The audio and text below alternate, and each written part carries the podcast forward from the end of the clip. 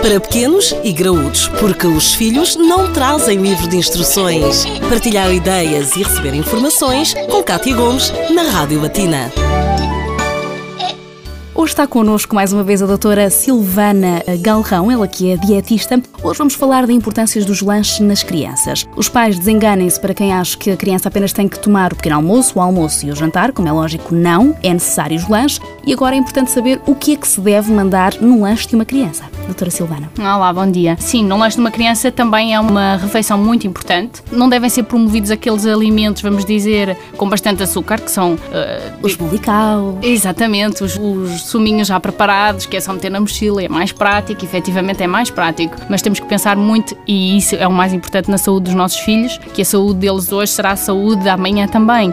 Damos este tipo de alimentos, obviamente que estamos, a, digamos assim, a prejudicar a saúde dos nossos filhos. Não a promover-lhes felicidade, como às vezes a ideia que temos é que um alimento, vamos dizer assim, com mais açúcar, provoca mais felicidade. Não quer dizer isso, muitas vezes. E neste caso, o que é que aconselha que os pais coloquem nas lancheiras das crianças? Portanto, nas lancheiras temos que pensar também um pouco, eh, também como nos adultos, eh, no acondicionamento. O ideal para meter numa lancheira seria levar, por exemplo, um produto lácteo, que pode ser um iogurte, um leite, de preferência simples, sem ser leite com chocolate, ou mesmo um queijinho. Um elemento eh, de farináceos, digamos assim, ou seja, uma sandes e um elemento de fruta, que nos vai promover as vitaminas e os minerais. Dentro da porção de cereais, podemos dar uma sandes de pão, de preferência integral, começar a promover desde pequenino o sabor de integral, porque os refinados, digamos assim, ou seja, o pão branco, tem muito mais açúcar e a nível de, de hidratos de carbono não são tão ricos, digamos assim, como os, os integrais. Os cereais também integrais, bolachas de preferência integral, tentar ver sempre também a quantidade de açúcar que elas têm dentro e comparar um bocadinho. As ideais, nós dizemos sempre, são as secas, a bolacha Maria, a bolacha torrada, por exemplo, são as melhores. Ou seja, comparar um bocadinho a bolacha integral com esse tipo de bolachas e ver se realmente a opção é a melhor. Em relação à fruta,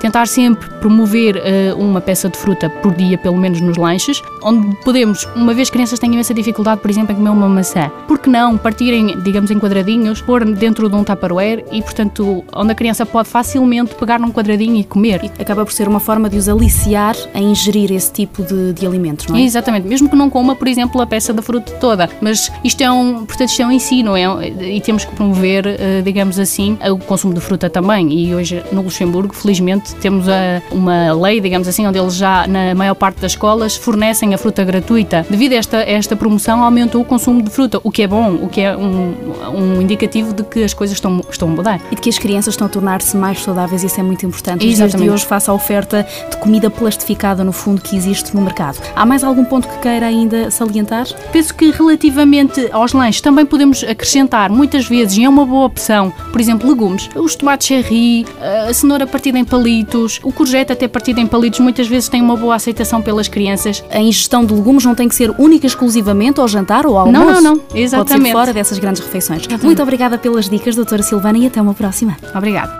Para pequenos e graúdos, a vida de filhos e pais, de segunda a sexta-feira, na Rádio Batina.